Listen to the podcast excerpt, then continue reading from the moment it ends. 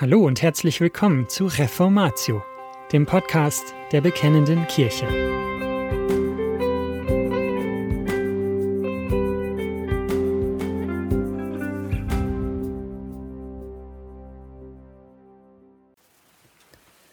Daniel 6 Die Grenzen der Unterordnung. Götzendienst und Gottesdienst. Von Ludwig Rühle im sechsten Kapitel des Buches Daniel ist das babylonische Weltreich bereits Geschichte. Das zweite Weltreich aus Nebukadnezars Traum ist inzwischen Wirklichkeit geworden.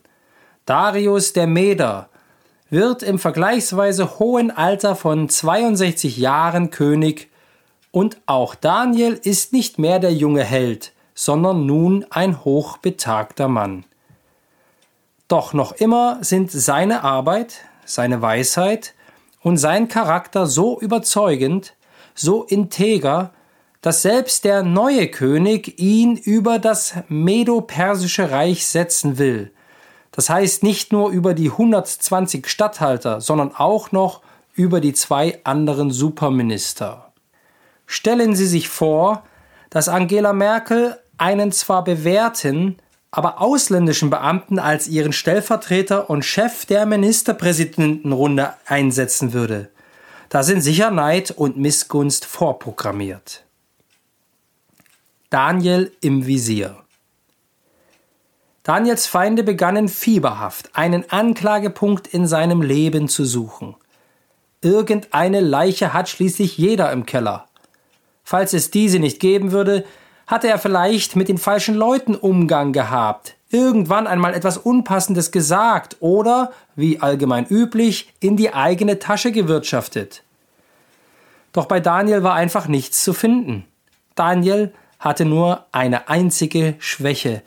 Er war sehr religiös und er glaubte an diesen Gott der Juden. Das war allerdings im Persischen Reich an sich nicht verboten. Also dachten seine politischen Gegenspieler, was nicht ist, kann ja noch werden.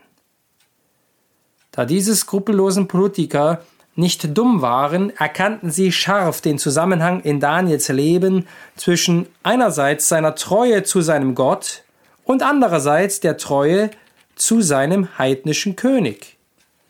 Es ist seine Frömmigkeit, die seine Glaubwürdigkeit garantiert, schreibt Stuart Olliott. Um Daniel zu diskreditieren, mussten sie ihn in eine Lage manövrieren, in der er sich zwischen seinem König und seinem Gott entscheiden musste. Diesen Weg schlagen die Feinde des Volkes Gottes bzw. der Teufel bis heute ein. Satan versucht, gläubige Menschen in Zwangssituationen zu bringen, in denen sie entweder Gott treu bleiben dabei aber Gefahr laufen, benachteiligt zu werden oder sogar alles zu verlieren. Oder aber sie behalten alles, verlieren jedoch ihre geistliche Integrität und damit ihr wirksames Zeugnis. Dem König wurde empfohlen, für eine bestimmte Zeit von 30 Tagen als irdischer Stellvertreter aller existierender Götter zu fungieren – die verschiedenen Religionen und Götter wurden zwar nicht verboten oder geächtet, aber man sollte während dieser Zeitperiode nicht mehr direkt zu seinem Gott beten dürfen, sondern eben nur noch zu Darius.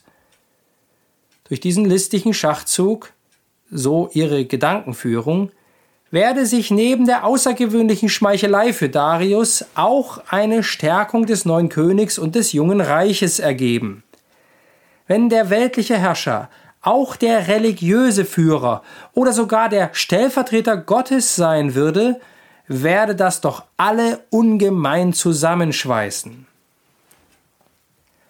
Um diesem Gesetz die nötige Durchsetzungskraft zu verleihen, sollte noch eine Empfehlung hinzugefügt werden. Anstelle eines Bußgeldkataloges hieß es, wer das Gesetz in der festgelegten Zeit bricht, soll zu den Löwen in die Grube geworfen werden. Darius hätte sich doch die Frage stellen müssen, warum sein wichtigster Minister dieses neue Gesetz nicht persönlich vorlegte. Doch als einer, der durch Schmeichelei und Lügen verführbar war, unterschrieb er das Gesetz. Damit stand die Sache fest. Kein Mensch, einschließlich des Königs selbst, konnte das Gesetz der Meder und Perser widerrufen. Daniel in der Zwickmühle. Zwickmühle? Wir lesen in Vers 11, als nun Daniel erfuhr, dass das Edikt unterschrieben war, ging er hinauf in sein Haus, wo er in seinem Obergemach offene Fenster nach Jerusalem hatte. Und er fiel dreimal täglich auf die Knie nieder und betete und dankte vor seinem Gott, ganz wie er es zuvor immer getan hatte. Dass Daniel die neueste Verordnung nicht gekannt hatte, ist auszuschließen. Warum machte er sich trotzdem auf, um zu beten, so wie er es gewohnt war? Handelte er aus dem Bauch heraus in der Hoffnung, dass ihm, dem großen Daniel, schon nichts passieren werde? Wusste er nicht, dass er sich und auch andere in Lebensgefahr bringen konnte, da natürlich zu erwarten war, dass einige seiner gläubigen Volksgenossen seinem Beispiel folgen und sich damit ebenfalls strafbar machen würden? Wir können uns sicher sein, dass Daniel genau wusste, was er tat. Er hatte einen tieferen Einblick als alle anderen Menschen in die Verhältnisse der Reiche dieser Welt und auch in Gottes Reich und in welcher Beziehung diese beiden Bereiche zueinander stehen. Das war das große Thema seines Lebens, und zwar nicht nur in der Theorie. Auch in der Gesetzgebung kannte er sich durch jahrzehntelange Regierungs- und Verwaltungserfahrung aus. Er selbst hatte unter den verschiedensten Herrschern unzählige Gesetze erlassen. Er wusste, dass ein Gesetz der Perser und Meder unwiderruflich feststand. Da half ihm sein an sich gutes Verhältnis zum König nichts. Auch in der juristischen Auslegung des Gesetzes gab es keinerlei Spielraum. Dies wurde dadurch unterstrichen, dass er schließlich in die Löwengrube geworfen wurde und ein doppelt versiegelter Stein auf die Öffnung gelegt wurde. Was hätte Daniel tun können? protestieren und Widerstand organisieren? Auf der Gesetzesgrundlage war das, wie schon gesagt, aussichtslos. Ich erwähne es aber, weil es für Christen nicht grundsätzlich ausgeschlossen ist. Zum Beispiel hat Paulus sich, wenn es hilfreich war und auch Gottes Willen entsprach, auf die römischen Gesetze berufen. Daniel hätte seinen Dienst quittieren und sich aufs Altenteil zurückziehen können. Oder vielleicht noch besser, sich irgendwo ins Ausland absetzen können. Er hätte auch einfach beim Gebet das Fenster schließen, in den Keller gehen oder das Beten mit einem Spaziergang am Euphrat verbinden können. Aber er verzichtete nicht darauf, in aller Öffentlichkeit zu beten. Warum? Daniel in der Löwengrube. In Vers 11 werden dafür zwei Gründe angegeben. Erstens, er wollte Gott danken. Zweitens, es war seine Gewohnheit. Indirekt erfahren wir noch einen dritten Grund. Er betete in Richtung Jerusalem. Dank. Was gab es in seiner Lage zu danken? Dankte Daniel für die Gelegenheit, Zeugnis für seinen Gott ablegen zu dürfen? Wahrscheinlich. Wir danken bzw. loben Gott aber auch, indem wir ihn um Hilfe anflehen. Auf diese Weise bekennen wir unsere Abhängigkeit von ihm und geben ihm die Ehre. So finden Daniels Widersacher ihn bittend und flehend vor seinem Gott. Gewohnheit durch staatliche Verordnungen und zeitlich begrenzte Maßnahmen ließ Daniel sich nicht von seinem gewohnten Gottesdienst abbringen. Wer weiß, wie oft Daniel schon in entsprechenden Versuchungen stand. Doch von Jugend an hatte er eine so feste Gewohnheit entwickelt, das Böse abzulehnen und auch keinerlei Kompromisse einzugehen, dass selbst die Todesgefahr ihn nicht davon abhielt, das zu tun, was richtig war. Daniel, der kurz davor stand, der höchste Minister zu werden, und dem man nun wirklich keine fehlende Unterordnung vorwerfen konnte, Darius selbst sah in ihm einen Mann, dem er vor allen anderen vertrauen konnte. Diesem treuesten Staatsdiener war völlig klar, der Staat hat nicht über den Gottesdienst zu bestimmen. Hier hat er die Grenze überschritten. Sich unterordnen heißt nicht, sich allem zu unterwerfen. Es gibt zwei Grenzen für unsere Unterordnung unter die Obrigkeit, und diese Grenzen zeigt das Buch Daniel auf. Erstens Götzendienst, nicht beteiligen. Zweitens Gottesdienst, nicht einschränken. Daniel und seine Freunde dienten treu in dem Land ihrer Gefangenschaft. Aber sie aßen nicht vom Götzenopferfleisch und sie warfen sich nicht vor dem goldenen Standbild nieder. Sie ordneten sich unter, aber sie wollten sich unter keinen Umständen am Götzendienst beteiligen. Hier in Kapitel 6 werden wir auf die zweite Grenzlinie aufmerksam gemacht. Daniel ließ sich nicht von seinem Gottesdienst abbringen. Keinen Millimeter. Es ist bemerkenswert, dass selbst der König voller Anerkennung bezeugte, Daniel, du Knecht des lebendigen Gottes, hat dein Gott, dem du ohne Unterlass dienst, dich von den Löwen retten können? Daniel 6, Vers 21. Daniel war der wichtigste Staatsdiener des medo-persischen Weltreiches. Er war Darius bester Mann. Doch in erster Linie war er ein Diener Gottes.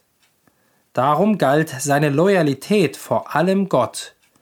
Für Darius erledigte Daniel sicherlich einen sehr guten Job, aber sein ganzes Leben, all seine Kraft, sein Verstand und sein Herz gehörten Gott.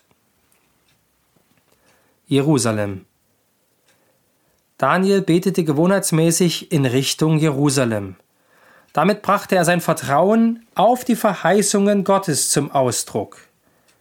Nicht nur wird Gottes Volk wieder in seine Heimat zurückkehren, sondern Gott wird sein Reich aufrichten. Und dieses Reich wird alle Reiche der Welt überdauern. Es wird ewig währen. All das wird uns in einem einzigen Vers mitgeteilt. Aber stellen Sie sich bitte den inneren Kampf Daniels bei jedem seiner Gebete vor. Hier in seinem Gebetsraum befand er sich bereits mitten in der Löwengrube, und er kämpfte gegen den Satan, der bereits hier wie ein brüllender Löwe umherging und suchte, wen er verschlingen kann. Sein Blick war nach Jerusalem gerichtet, aber in seiner Gedankenwelt sah er auch die ausgehungerten Löwen, die nach ihm lechzten. Sollte er sein Leben verlieren oder seine geistliche Integrität? Was mag in seinem Kopf vorgegangen sein? Stuart Olliott schreibt über Satans Einflüsterungen, Warum machst du dir die Dinge nicht leichter? Sieh dir die Stellung an, die du innehast und die Privilegien, die du genießt. Sieh dir den Einfluss an, den du weiter ausüben kannst, wenn du an deiner gegenwärtigen Stellung festhältst. Sichere dir deine Zukunft, indem du in den nächsten 30 Tagen nicht zu Gott betest. Bete doch einfach ganz für dich in deinem Herzen, wenn du möchtest. Aber warum solltest du es so tun, wie du es immer getan hast? Man wird es bemerken und du wirst alles verlieren. Handelt es sich denn wirklich um eine solch prinzipielle Angelegenheit? Ist sie dessen wirklich wert? Warum machst du so eine wichtige Sache daraus, beim Gebet gesehen zu werden? Schließlich wird die Gefahr in nur 30 Tagen vorüber sein und dann kannst du so fortfahren, wie du es immer getan hast. Ich weiß nicht, wie viele Tage sich Daniel äußerlich noch in Freiheit befand, aber innerlich kniete er dreimal am Tag in größten Kämpfen.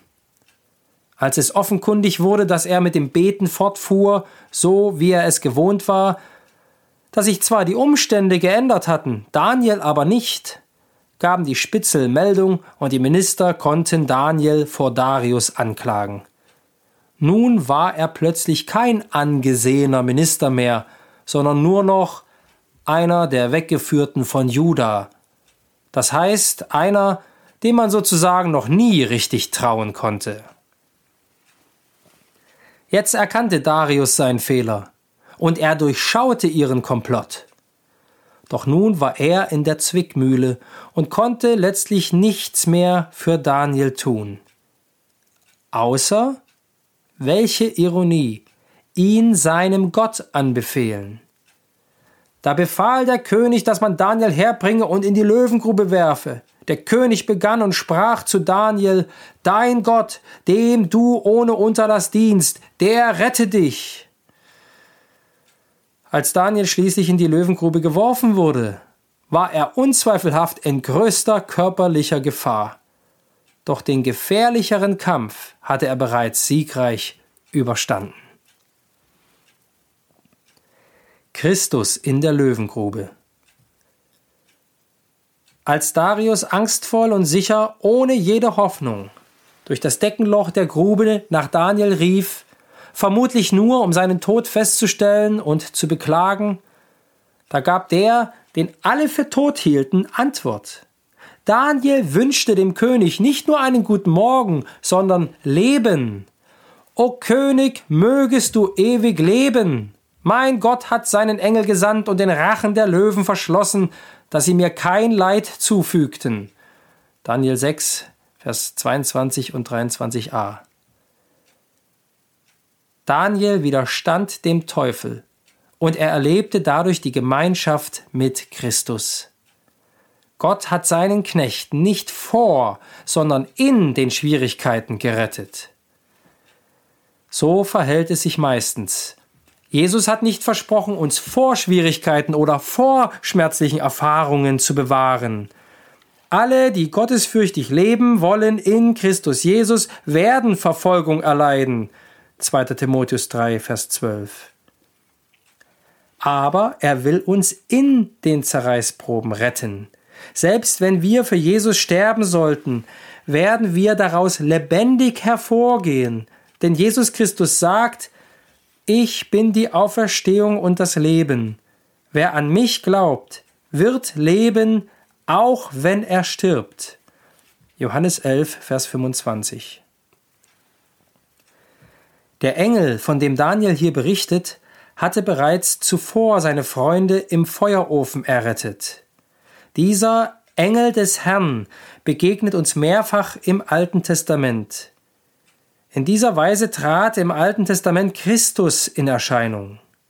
Daniel 6, Vers 23a wird so zu einer gewaltigen Vorschattung auf das Kreuz.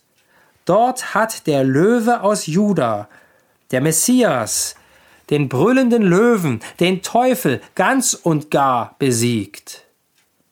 Der Teufel kann uns nicht mehr von Gott trennen selbst wenn er uns zur Sünde verführen sollte und wir nicht so treu und fest wie Daniel sind. Jesus hat den Teufel besiegt, weil er zum Opferlamm wurde, das alle unsere Sünden auf sich nahm und die Strafe an unserer Stadt trug. Und darum wird er immer bei uns sein und uns durch jede Gefahr hindurchführen.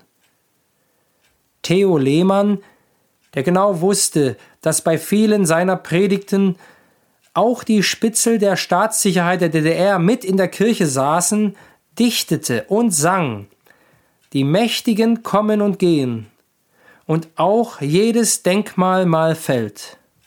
Bleiben wird nur, wer auf Gottes Wort steht, dem mächtigsten Standpunkt der Welt.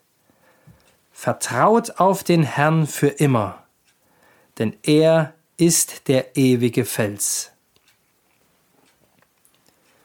Ist die Gemeinde Jesu durch die Corona-Maßnahmen in einer Zwickmühle?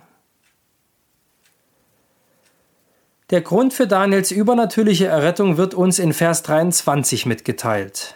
mein Gott hat seinen Engel gesandt und den Rachen der Löwen verschlossen, dass sie mir kein Leid zufügten, weil vor ihm meine Unschuld offenbar war und ich auch dir gegenüber, o König, nichts Böses verübt habe. Der König sollte die Unschuld Daniels erkennen. Er hatte sich weder gegen seinen König noch gegen Gott versündigt, sondern sich in dieser schwierigen Lage richtig verhalten. Gott sagt uns, dass wir ihm in allen Dingen gehorsam sein sollen. Und er sagt uns auch, dass wir uns der weltlichen Obrigkeit unterordnen sollen. Was tun wir jedoch, wenn die Obrigkeit uns etwas gebietet, was Gottes Geboten widerspricht? Wenn sie zum Beispiel Gottesdienste verbietet, die uns Gott unmissverständlich gebietet. Hier gilt, man muss Gott mehr gehorchen als dem Menschen. Unterordnung unter die Obrigkeit heißt also keineswegs vorbehaltlose Unterwerfung. Vielmehr geht es um Unterordnung in dem ihr von Gott bestimmten und begrenzten Herrschaftsbereich. Christus ist nicht nur der Herr über die Gemeinde, sondern er ist Herr über alles, also auch über den Staat. Und Gott der Vater hat alles unter seine Füße getan und hat ihn gesetzt, der Gemeinde zum Haupt über alles. Epheser 1, Vers 22. Im Buch Daniel lesen wir wiederholt, dass der Höchste über das Königtum der Menschen herrscht und es gibt, wem er will. Daniel 4, Vers 14, 2, Vers 47 und weitere Stellen. Für die Völker hat Gott die Obrigkeit eingesetzt, damit sie als seine Diener das Erhaltungsregiment ausüben. Zur Leitung der Gemeinde hat er Älteste eingesetzt. Was ist nach Gottes Wort der Autoritätsbereich der Staatsgewalt? Die Obrigkeit ist eine Dienerin Gottes. Sie soll gemäß Römer 13 und 1. Petrus 2, Verse 13 und 14 für Recht und Ordnung sorgen und die Bürger vor Kriminalität und gesetzlosen Angriffen schützen. Die Obrigkeit soll, was die äußere Ordnung anbelangt, das Zusammenleben der Menschen sichern. In diesem Bereich sollen wir dem Staat geben, was des Staates ist. Unter anderem durch Offenbarung 13 wird jedoch deutlich, dass die Obrigkeit bzw. der Staat auch ein Handlanger des Teufels ist. Dort erscheint der Staat als das Tier aus dem Meer, das dem Drachen, also dem Teufel, dient. Der Teufel benutzt die staatliche Autorität, um sich an Gottes Stelle zu setzen und gegen Gottes Volk vorzugehen. Es gibt in der Welt gute und schlechte Staatsgewalten, einige, die mehr bei Römer 13 stehen, andere, die sich näher bei Offenbarung 13 befinden. Johannes sieht jedoch voraus, dass alle Staaten in Richtung auf Offenbarung 13 tendieren werden. Daniel zeigt zudem auf, dass die Reiche dieser Welt in allen Zeiten dazu neigen, sich gegen Gott und seine Herrschaft aufzulehnen. Wir müssen also damit rechnen, dass der Staat über seinen von Gott gegebenen Zuständigkeitsbereich hinaus herrschen will. Die erste Frage lautet, ob es zur Verantwortung der von Gott bestimmten Staatsgewalt gehört, für unsere Gesundheit Sorge zu tragen, also in Fällen von Krankheit und Ansteckungsgefahr. Die Heilige Schrift hat zunächst einiges über ansteckende Krankheiten und Quarantäne bzw. Isolation zu sagen. Zum Beispiel bei Aussatz, Unreinheit und dergleichen. Die Obrigkeit hat auch in diesem Bereich eine gewisse Verantwortung, jedoch nicht die Hauptverantwortung. Diese liegt beim Einzelnen und bei der Familie. Es geht also um das, was wir heute als Eigenverantwortung bezeichnen. Selbst im Fall einer hoch ansteckenden und gefährlichen Krankheit hat der Staat nicht die Befugnis, in den Bereich der Kirche hineinzugreifen. Fragen wie Wer darf Pastor werden? Was wird gepredigt? liegen allein im Verantwortungsbereich der Kirche und ebenso die Frage, wie und ob man Gottesdienst feiert. Wenn folglich eine Krankheit so gefährlich ist, dass man Hygienemaßnahmen auch im Gottesdienst ergreifen muss, was durchaus denkbar ist, dann liegt es bei den Kirchen bzw. Gemeindeleitern darüber, die Entscheidung zu treffen. Kirchen können natürlich staatliche Maßnahmen übernehmen, sofern sie ihnen als angemessen erscheinen. Sie können auch entscheiden, die staatlichen Verordnungen einzuhalten, weil sie, solange es irgend möglich ist, den Gottesdienst als öffentliche Veranstaltung aufrecht erhalten wollen. Sie nehmen dann Einschränkungen in Kauf, um das Wort Gottes weiterhin in der Öffentlichkeit verkünden zu können, nicht aber, weil sich die Gemeinde Gottes dem Staat zu unterwerfen hat. In entsprechender Weise hat auch die Kirche nicht das Recht, in den Bereich des Staates einzugreifen. Die Kirche hält sich aus politischen Entscheidungen, die die öffentliche Ordnung betreffen, wie zum Beispiel die Regelung des Verkehrs oder den Bau eines neuen Schwimmbads, heraus. In solchen Fällen gehört Politik nicht auf die Kanzel. Etwas anderes ist es, wenn der Staat eindeutig gegen Gottes Gebote vorgeht oder seine ihm von Gott gegebene Machtbefugnis überschreitet. Dies ist der Fall, wenn die Staatsgewalt nicht das äußere Zusammenleben, sondern auch Belange des Inneren, Persönlichen des Menschen regeln will. Hier hat die Kirche ihr Wächteramt auszuüben. Sie ist aufgerufen, die Maßnahmen des Staates zu hinterfragen und gegebenenfalls mit Gottes Wort und Gebot zu ermahnen. Konkret bei Bereichen wie Genderbestimmungen, Abtreibung oder Sterbehilfe müssen Prediger und Pastoren ihre Stimme erheben und klar mit Gottes Wort auf Gesetzgebungen reagieren, und zwar auch von der Kanzel.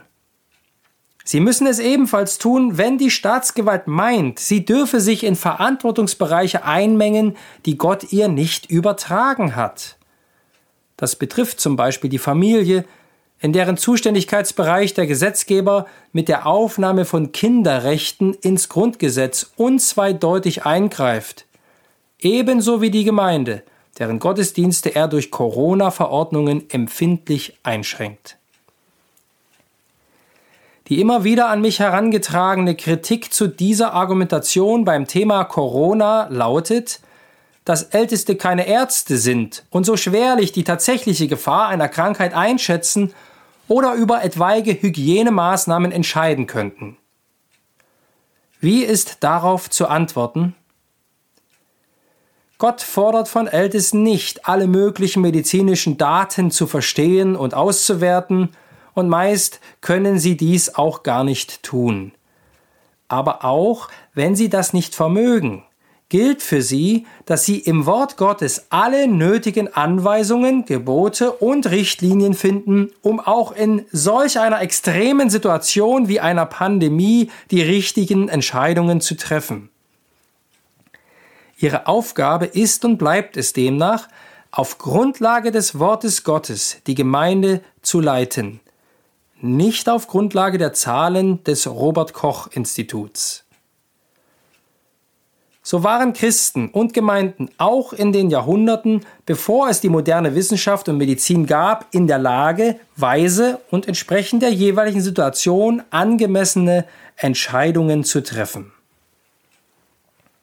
Dass man bei einer ansteckenden Krankheit zu Hause bleibt oder bei einer Erkältung aufs Händeschütteln verzichtet, ist im Gebot der Nächstenliebe und des Schutzes des Leibes und Lebens klar vorgegeben. Die Verordnungen des Social Distancing von Gesunden greifen jedoch einen wesentlichen Bestandteil unseres Glaubens an, die Gemeinschaft der Heiligen.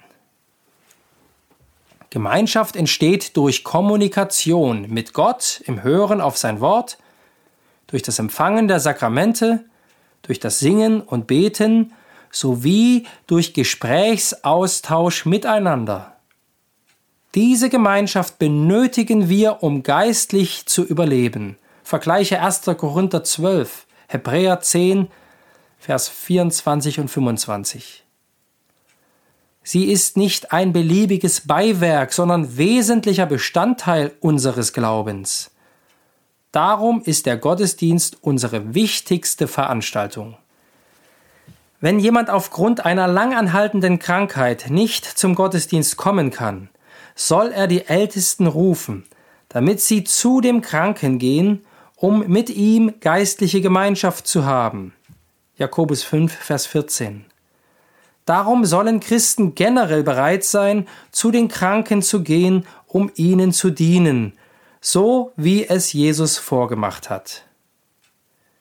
Sicherlich werden die Entscheidungen, die Älteste in dieser Krise treffen, von Gemeinde zu Gemeinde nicht identisch sein. Bis zu einem gewissen Grad sind sie von der jeweiligen Situation und auch von der Größe der Gemeinde abhängig. Ähnlich verhält es sich bei den persönlichen Entscheidungen der einzelnen Mitglieder. Aber Christen und Gemeinden werden sich immer darüber bewusst sein, dass es ihre Hauptaufgabe ist, Gott anzubeten, ihm die Ehre zu geben, ihn um Hilfe anzuflehen und die Menschen zur Umkehr zu ihm aufzurufen. Und das soll alle Zeit geschehen.